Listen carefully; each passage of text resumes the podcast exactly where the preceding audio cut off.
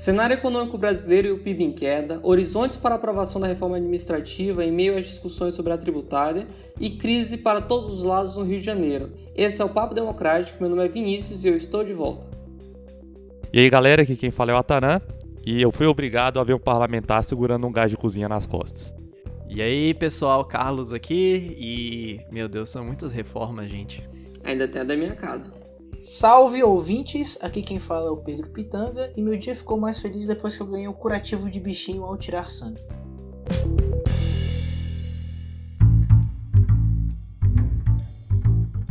Nesse primeiro bloco aqui, vamos começar pelo começo, né? Então, na segunda-feira, o projeto de lei orçamentária foi encaminhado para o Congresso Nacional, né? Ali no limite da data possível da entrega.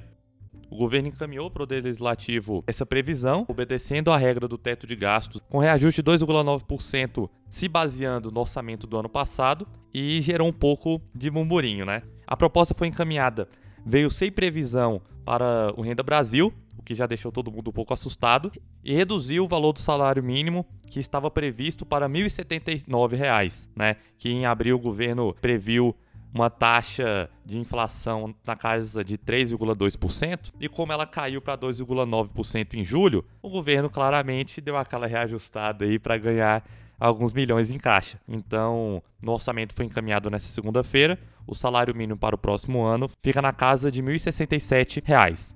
A Constituição né, ela determina que o salário mínimo ela tem que ser corrigido pelo menos pela variação do Índice Nacional de Preços ao Consumidor, o famoso INPC, aí do ano anterior. E, e, quase junto com a entrega do orçamento, a gente recebeu do IBGE os números do PIB do segundo trimestre do ano. Então, segundo é, o índice, o PIB brasileiro teve um tombo de 9,7% no segundo trimestre. Chateado. Mas o Guedes já disse que o índice vai ser revisado pelo IBGE em novembro. E que esse significa apenas esse primeiro impacto né, da economia ali no começo do segundo trimestre do ano. O Banco Central, inclusive, até já assinalou que a queda, na verdade, é, no ano vai ficar por volta de 5%, 4,5%, 5,5%. E isso levou os parlamentares, principalmente aqueles que não estão muito acostumados com as matérias de economia, a se mobilizarem, fazerem diversos pronunciamentos criticando essa proposta orçamentária que foi encaminhada para o parlamento. Outro ponto que é muito importante e que é um tempero muito bom para toda essa problemática do orçamento no parlamento é que dessa vez o orçamento tem um espaço de 16,3 bilhões de reais em emendas para os parlamentares. Se a gente lembrar no ano passado, eram apenas 8,17 bilhões. Então, claramente, os parlamentares irão se mobilizar nesse sentido, e isso simboliza que o governo vai tentar fazer o orçamento mais enxuto possível e deixar o resto com o parlamento para decidir é, aonde alocar os recursos. O Guedes, inclusive, fala muito disso, né? Que as tomadas de decisões têm que ser feitas pelos políticos de forma política. Eu não acho que ele acredita muito nisso, não. Mas ele sempre fala isso aí nas vezes que ele visita o Congresso Nacional.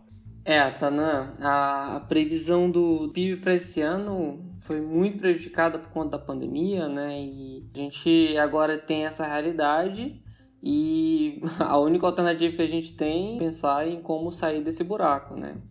E a previsão atual realça a importância né, do, do, debate sobre as reformas que estão em tramitação, tanto a nível de tributária quanto administrativa, ainda mais tendo em vista que, por conta também da pandemia, é importante manter o ritmo de reforma a nível social para garantir né, a, configuração do Renda Brasil, que é uma proposta que ainda não chegou no Congresso, mas que, segundo o governo, chegará em breve. Né? Então, tanto a configuração do Renda Brasil, quanto também a permanência do auxílio emergencial, que inclusive teve o, o seu adiamento até o fim de dezembro, né, com um novo valor de 300 reais.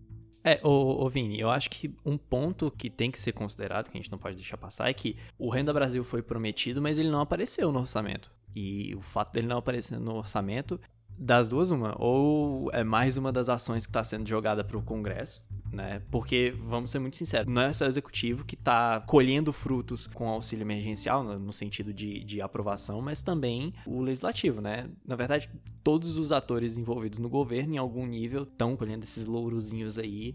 Mas a gente teve previsão de aumento pro orçamento do Bolsa Família. Então, o segundo ponto a, a ser considerado é que pode não ter sido uma escolha aberta do governo, sabe? Não enviar o, o, Renda Brasil, que foi tão apresentado durante essas semanas, mas pode ter sido realmente um problema de pensar na formatação dessa política, sabe? Em como ela seria aplicada e em como ela seria organizada. Aproveitando o gancho, o desafio do governo em termos de proposta, inclusive populares, ou algum tipo de assinatura do governo, como eu falei também no episódio passado, existe um desafio para o governo federal em termos de pós-pandemia sobre o que, que ele vai fazer para manter em termos de imagem também eleitoral positivo. Sobre esse ponto, Pitanga, vale lembrar do exemplo do Michel Temer, né? Na, na época que ele estava na presidência, ele comentava que para ele era muito importante não ter popularidade porque ele conseguia tocar pautas impopulares, né? E essa é uma grande diferença em relação ao governo Bolsonaro, tendo em vista que ele tem alavancado a sua popularidade tem cada vez mais pavimentado um caminho rumo a 2022, né, em busca da reeleição. Então, nesse sentido, há um risco de popularidade sobre toda vez que a gente fala sobre orçamento curto, sobre as possibilidades de você diminuir um pouco o investimento a nível social, naquilo que de alguma forma contribui para a assistência daqueles que são desvalidos, né?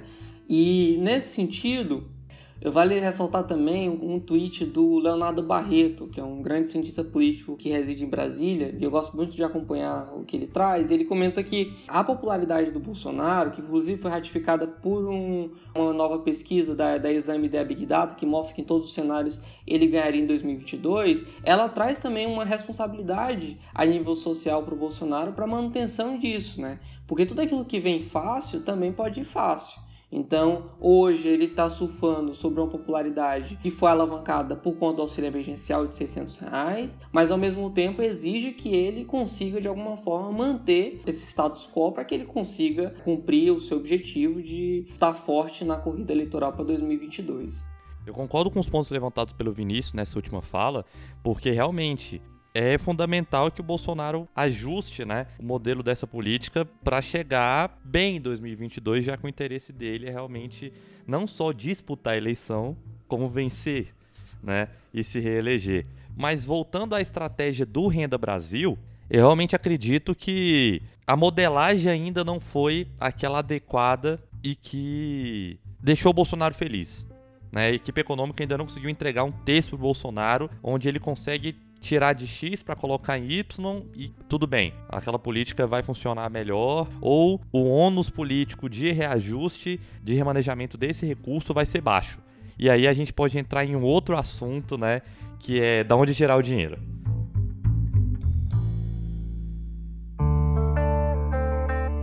Então, a equipe econômica disse que o dinheiro vem das reformas estruturantes, né? Mas da administrativa de cara que foi apresentada, não dá para dizer muito isso não. A reforma administrativa foi apresentada nessa quinta-feira, né? Os líderes do governo foram entregar a proposta na Câmara e a partir de agora ela começa a tramitar. Só que a proposta veio.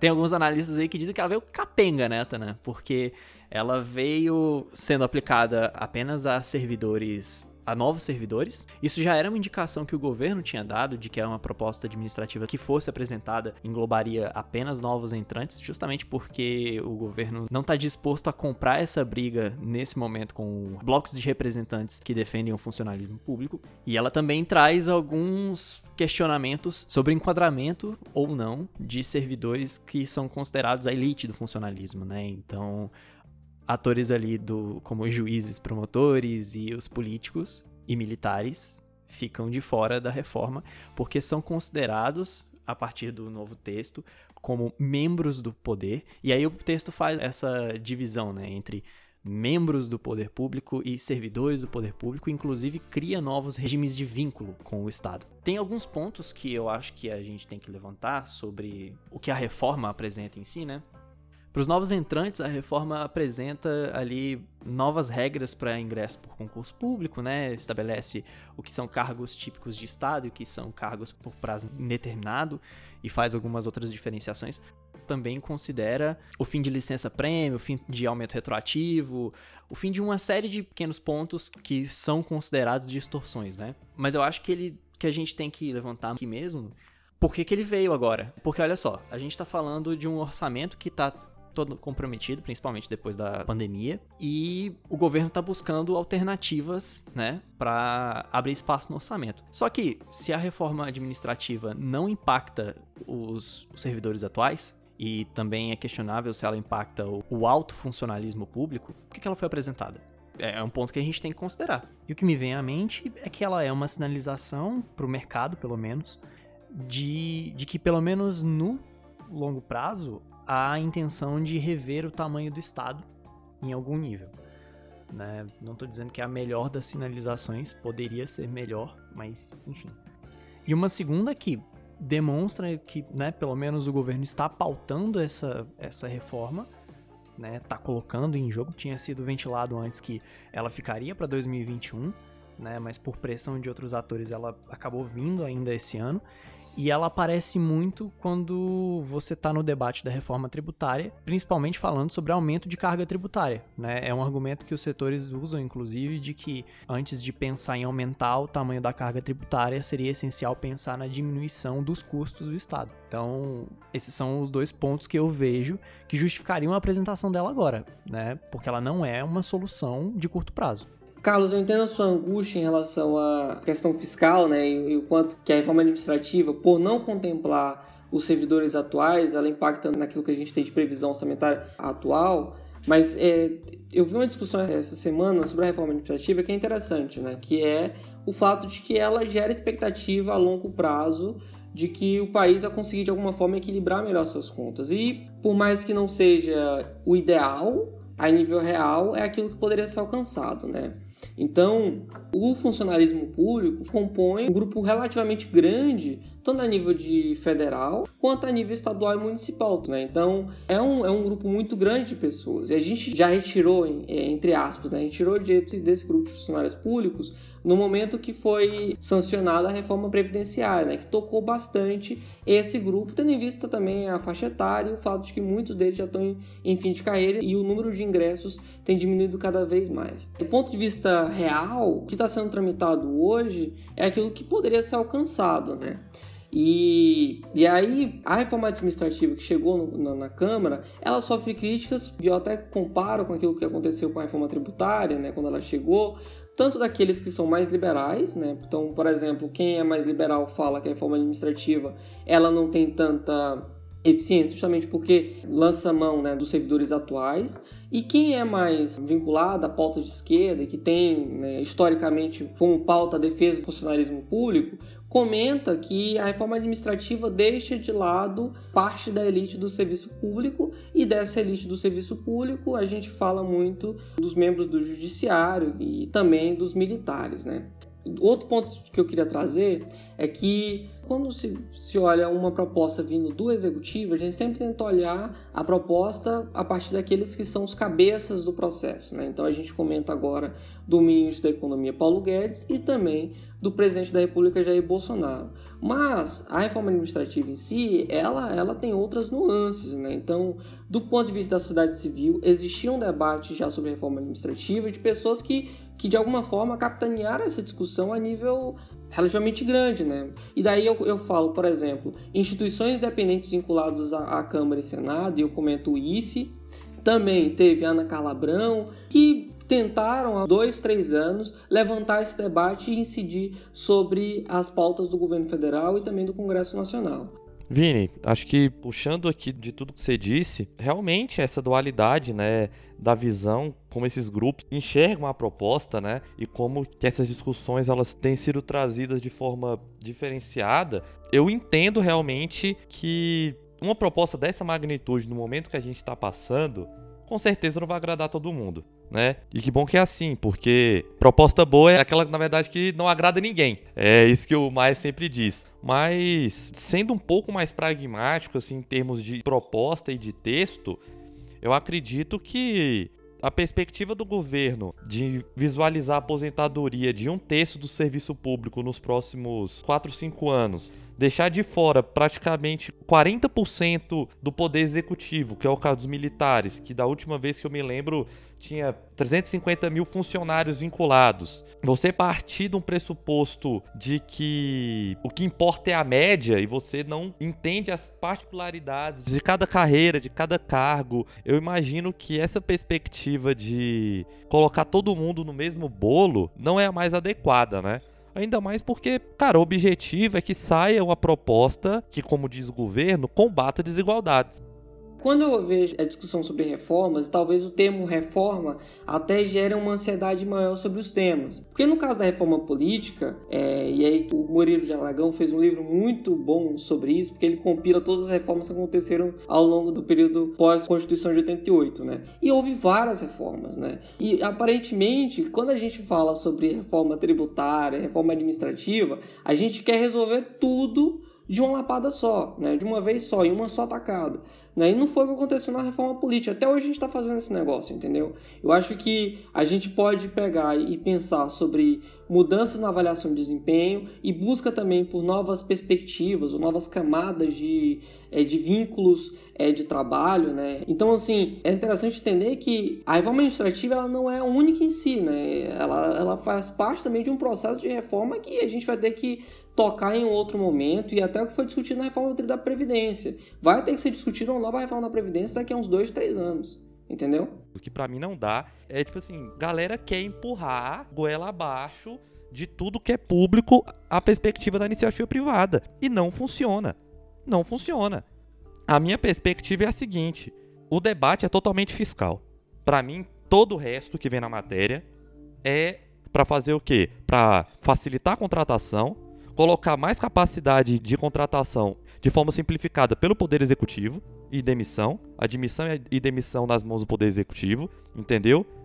Pegar concursado e dar mais prazo para eles em termos de estágio probatório e depois, se eles já tiverem desempenhado a função, do poder não admitir eles, porque isso vai estar dentro da lei, porque isso é um ponto que eu e tu a gente já concordou. A perspectiva é comportamental. E para mim, se você tá falando de meritocracia, é, impacto do um melhor serviço público, a sua proposta tem que trazer outros valores.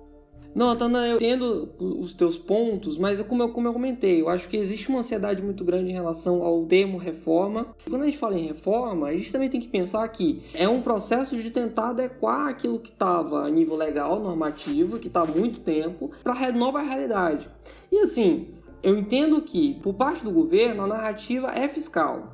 E talvez nesse sentido a reforma ela seja menos do que, do que aquilo que poderia ser, entendeu? Então, assim, porque ela não vai conseguir ampliar as nossas perspectivas de orçamento e tudo mais, porque a gente não vai conseguir diminuir gastos a curto prazo, porque não vai ter validade para os novos servidores.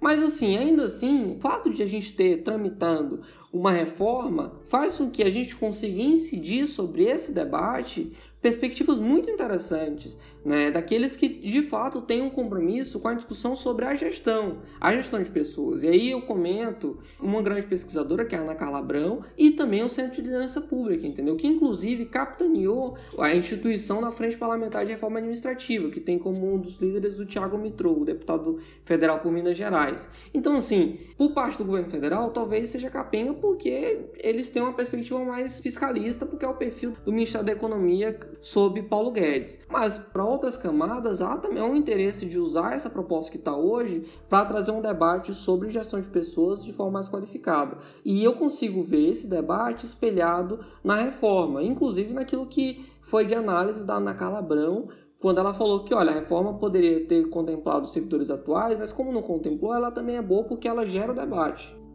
Cara, o meu ponto vai nesse sentido também, e eu não diria que a narrativa do governo é fiscalista. A gente sabe que ela é fiscalista pelo que foi apresentado. A gente entendeu que, na verdade, no fundo, é, é porque, né, orçamento. Mas a, a narrativa vendida passa por essa parte. E aí o que eu tava apontando mais cedo aqui. É muito difícil, inclusive, a gente pensar que esses debates vão andar tão rápido quanto o governo está querendo que ande, né? Porque assim, o governo está colocando agora a reforma tributária, a reforma administrativa, o pacto federativo e o desejo do governo é que elas sejam apreciadas ainda em 2020. É irreal pensar isso, é porque assim, essas matérias vão ali disputar capital político, né? Elas se interligam em algum nível, mas elas vão disputar capital político, né? Porque às vezes você vai ter que gastar um pouco da sua influência aqui para aprovar a reforma tributária e aí vai faltar para administrativa né? Ou então vai, você vai alterar alguma coisa aqui no Pacto Federativo, mas vai faltar para conseguir colocar, sei lá, os seus pontos na tributária. Então, assim, tem que ter esse manejamento aí. É, é um ponto que a gente tem que considerar. A minha única preocupação em termos de reforma para o governo né, nesse instante é justamente em relação à articulação seja para aprovar a reforma que para o governo seja positiva, ou seja até mesmo para evitar que a poeira do vizinho entre na minha janela. E aí já estou falando da reforma aqui do lado da minha casa. É, a gente está falando sobre a necessidade de articulação e isso traz alguns pontos importantes que apareceram essa semana, né? Eu acho que talvez o, mais importante deles é que, de novo, a relação entre o Guedes e o Maia azedou, né?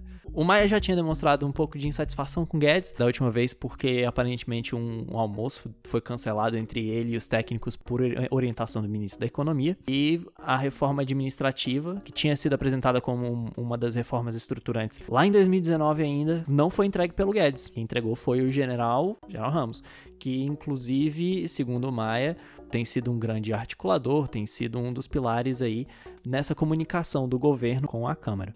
Então, do ponto de vista de análise, vale a gente considerar que nos próximos meses a gente tem eleições, a gente já tinha uma reforma tributária rodando, a Câmara e o Senado têm deliberado sobre pautas que ainda são de combate à pandemia um pouco, mas já abriram deliberação sobre outros temas, e agora temos uma reforma administrativa junto. Então, os próximos meses vão ter uma agenda, no mínimo, complicada.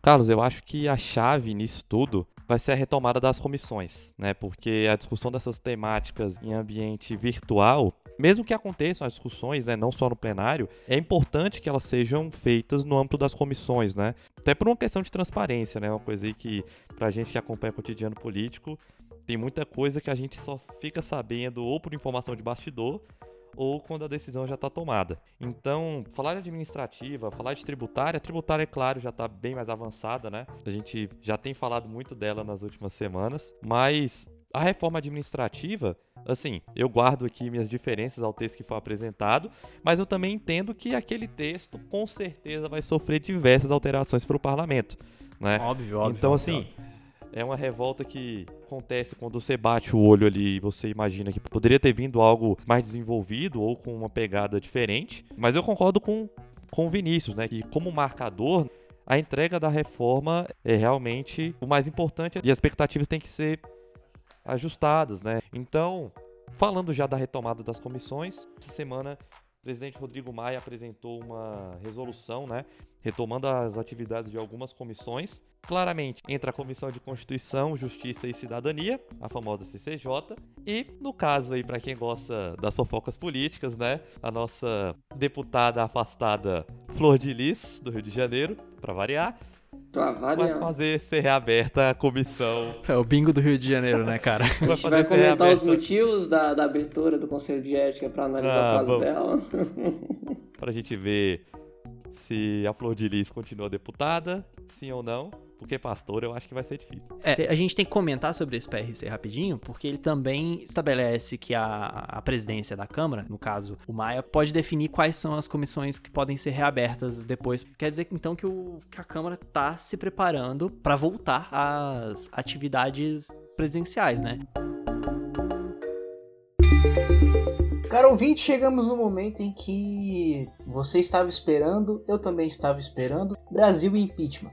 Ah, esse por onde começar, meu pai, vamos lá. O ponto alto dessa semana, querendo ou não, ficou por conta da capital do Rio de Janeiro, o Rio de Janeiro, em que a Câmara Municipal rejeitou o processo de impeachment contra o prefeito Marcelo Crivella e dos 51 vereadores que participaram da sessão, 25 deles votaram contra, incluindo aí o vereador Carlos Bolsonaro, filho do então presidente da República Jair Bolsonaro. Contudo, as ações da Câmara não pararam na quinta-feira com a rejeição da abertura do pedido de impeachment.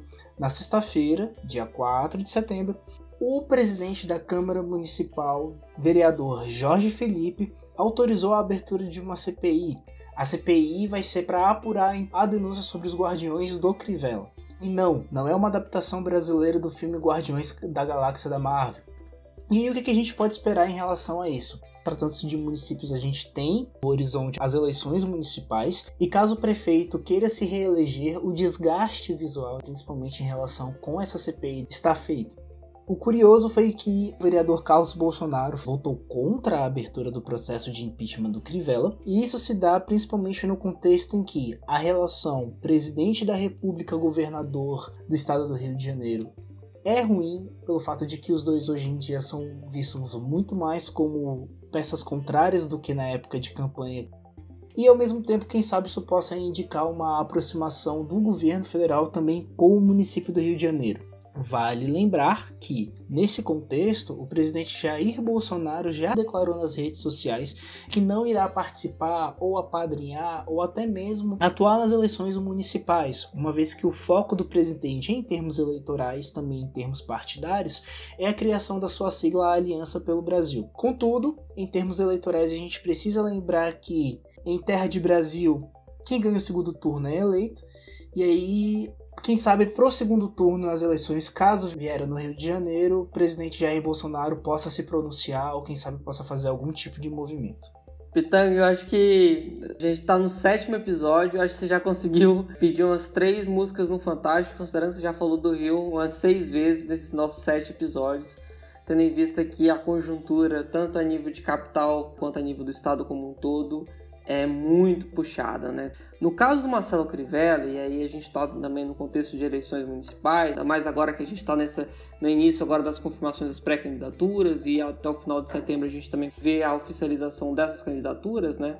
O Marcelo Crivella é sim alguém que é cotado para estar tá um possível segundo turno nas eleições do Rio de Janeiro, tendo em vista que é um espaço muito polarizado e ele tem um eleitorado de alguma forma efetivo por conta da relevância que ele tem dentro do grupo evangélico, né? Então, esse momento de discussão sobre impeachment que foi rejeitado, mas se acabou trazendo, né, como você comentou, né, a efetivação de uma comissão parlamentar de, de inquérito, faz com que a imagem dele, querendo ou não, seja desgastada. E eu não, não tive acesso a novas pesquisas de intenção de voto, mas eu imagino que isso de alguma forma possa ter tido repercussão sobre a credibilidade dele, né? E aí um outro ponto, aproveitando que eu estou comentando sobre eleições, que eu queria falar, é que nessa semana aqui na capital, em São Paulo, a gente teve a oficialização da pré-candidatura, até zoado, né? A oficialização da pré-candidatura da Joyce Hausmann, que é do PSL, à Prefeitura de São Paulo. E disso, queria trazer uma reflexão sobre o uso das convicções partidárias, né? Eu tive a oportunidade de acompanhar nas últimas duas semanas as convenções partidárias, tanto do Partido Democrata quanto do Partido Republicano lá nos Estados Unidos, e é triste ver o quanto que as convenções partidárias, essas decisões sobre quem será o candidato a nível de executivo, tanto municipal, estadual e federal, dentro dos partidos não é tão democratizada, né? E isso, como entusiasta da política, isso me incomoda bastante ver que essas oficializações se dão dentro da cúpula ali principal do partido e que não consegue de alguma forma engajar mais pessoas, até, aqueles que são filiados ao partido, e aproveitando que eu estou falando de eleições municipais, eu queria comentar uma iniciativa que, contrariamente ao caso do, do PSL, me entusiasmou bastante, que foi o caso da Rede Estabilidade aqui em São Paulo, que eles criaram uma espécie de voucher eleitoral eles criaram um espaço de tipo de vaquinha, de crowdfunding na internet, e por lá os eleitores da rede de estabilidade poderão apontar para quem eles querem que seja destinado o fundo partidário, né? Então é uma iniciativa interessante de de alguma forma democratizar as discussões sobre a destinação de fundos públicos para campanhas eleitorais. Olha, Vini, certamente em termos de jogo político e disputa pelo poder, isso é, pela prefeitura, no Rio de Janeiro, Crivella vai terá dois desafios pela frente.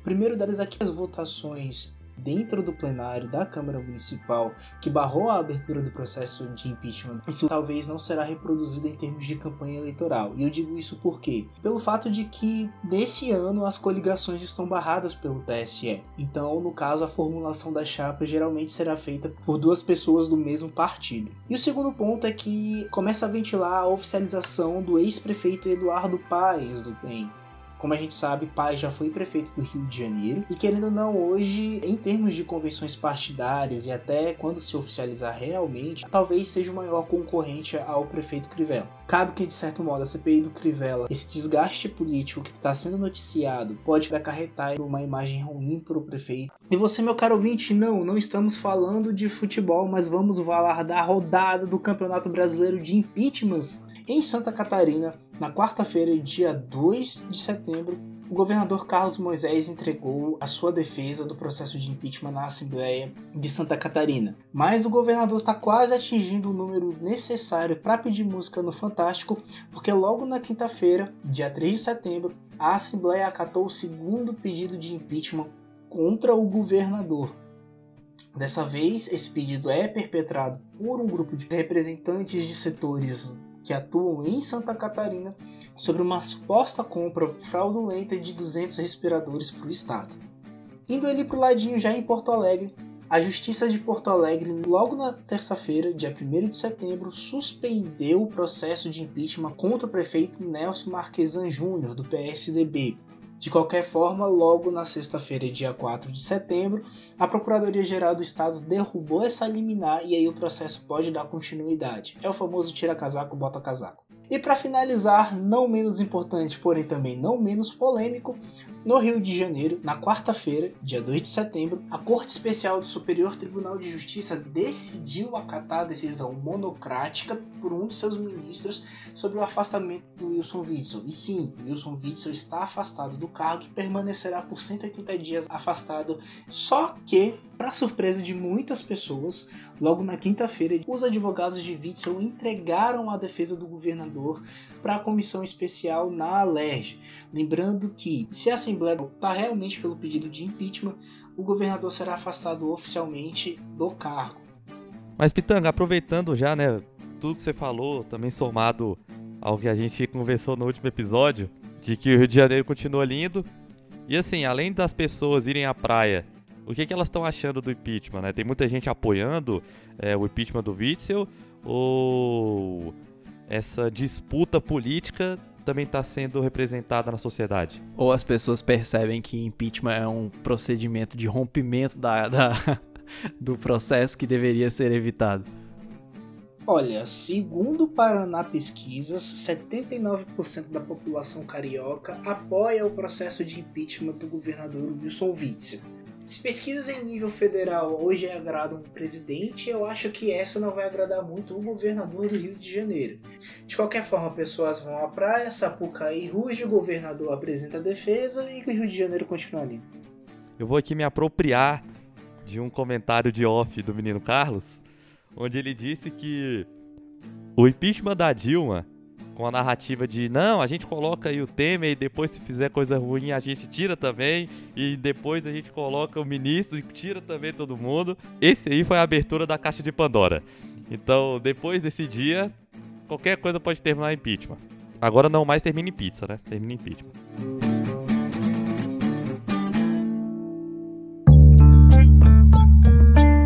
Chega um momento que a gente joga os búzios na mesa e pensa sobre como será a política na próxima semana. E o meu pitaco desse episódio é sobre a retomada do Conselho de Ética e de outras comissões, como o Atanã comentou, né? então estou na expectativa, em especial para entender como será o andamento do julgamento do caso da deputada Flor de Lis. Então, da minha parte, meus olhos estão voltados aí para a retomada das atividades da Comissão Mista de Orçamento. Já que o orçamento chegou segunda-feira, e agora os parlamentares terão a bagatela de 16 bilhões de reais e emendas para alterar o orçamento. É, da minha parte, eu preciso realmente ver como é que vai ficar o debate da administrativa, mas tem um outro ponto que eu não posso deixar passar. Essa semana tivemos indicações importantes sobre a reforma tributária. A indicação por parte do presidente lá da comissão mista, o senador Roberto Rocha, de que o parecer deve ser apresentado no dia 30 e deve ser votado no dia 7. E até lá a gente ainda vai ter algumas audiências públicas. Então fica aí esse ponto. Para essa semana é ver quem vão ser os próximos convidados para a comissão mista para falar agora nessa reta final e ver como é que o debate vai se desenvolver agora junto da administrativa no Congresso. Para essa semana, meus búzios ficam tanto sobre Rio de Janeiro quanto no Distrito Federal, No caso do Rio de Janeiro, é a abertura e indicação dos nomes para a CPI dos Guardiões do Crivella. E aqui no Distrito Federal teremos alguma resposta sobre a possível CPI da pandemia para investigar as ações da cúpula do governo, em especial na Secretaria de Saúde. Então, pessoal, esse foi mais um Papo Democrático. A gente está muito feliz de chegar ao nosso sétimo episódio. E nesse episódio especificamente, a gente tem um recado muito importante, porque é o nosso primeiro episódio do mês de setembro. Né? E, e, setembro é um mês de conscientização sobre o suicídio e outros problemas relacionados à saúde mental. Então a gente gostaria de deixar um recado para vocês sobre a necessidade de se atentarem à sua saúde mental e, se necessário, procurarem ajuda, tanto a nível de, de psicólogo quanto de terapeuta, porque nós estamos num contexto muito difícil de pandemia e também de crise política e nós tentamos trazer um conteúdo leve, mas sempre apontando aquilo que está acontecendo a nível nacional e local. E eu espero que vocês possam se cuidar e a gente vai se cuidar daqui também. Né? Nós temos feito tudo para nos apoiar e nos ajudar nesse processo tão complicado. Então é isso, gente. Siga, siga a gente nas redes sociais e recomenda nosso podcast para seus amigos e contatinhos. E ao longo da semana a gente vai publicar conteúdos tanto no Instagram quanto no Twitter e você pode conferir todos eles nas nossas redes sociais. Muito obrigado por ter nos escutado até aqui e eu gostaria de agradecer a nossa produtora executiva Beatriz Queiroz e também a nossa designer Bruna Schiavacello. É isso, pessoal. Valeu! É isso aí, galera. Não acredita e que aproveta projeto de lei sem previsão orçamentária. Um abraço. Valeu, pessoal. Até mais.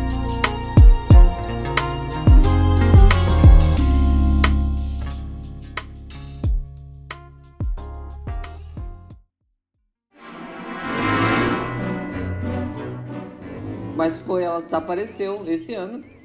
Ficou 13 horas desaparecida. Mas aí ela, reapare... ela morreu? Ela só sumiu? Ela reapareceu, é. Ah, um ah, tre... ah pô. Não, mas 13 horas? 13 horas desaparecida? Ué, 13 horas é, é, ah, é isso um aí na de... balada. É o Carlos, é, é verdade. É, isso aí sou eu, pô. Saio de casa é meio-dia, saio de casa meia-noite e chego meio-dia. 12 horas de desaparecimento. É. Não, eu, eu tô, inclusive, tô inclusive aqui pensando com quanto do que a gente falou mais cedo eu vou conseguir aproveitar, porque o, o Otanan ele tava no modo meio ali, sabe? Porque o bicho tava meio pistola, mas meio analista. Então o bicho tava falando. Não, analista só... pistola. É, é, vou fazer o, é, o Twitter. É. Twitter, é tipo assim, arroba analista, analista pistola. pistola. Helgov pistola. Não, e detalhe, é, se aprovado, eles iriam fazer um sorteio ali na hora pra. Fazer, fazer um boa rifa. Aí, Rima do Bingo, bingo, bingo, bingo. E aí assim. E aí eu tô falando a real porque isso tá no regimento. Tá, ganha isso é com mais regimento. ou menos pontos.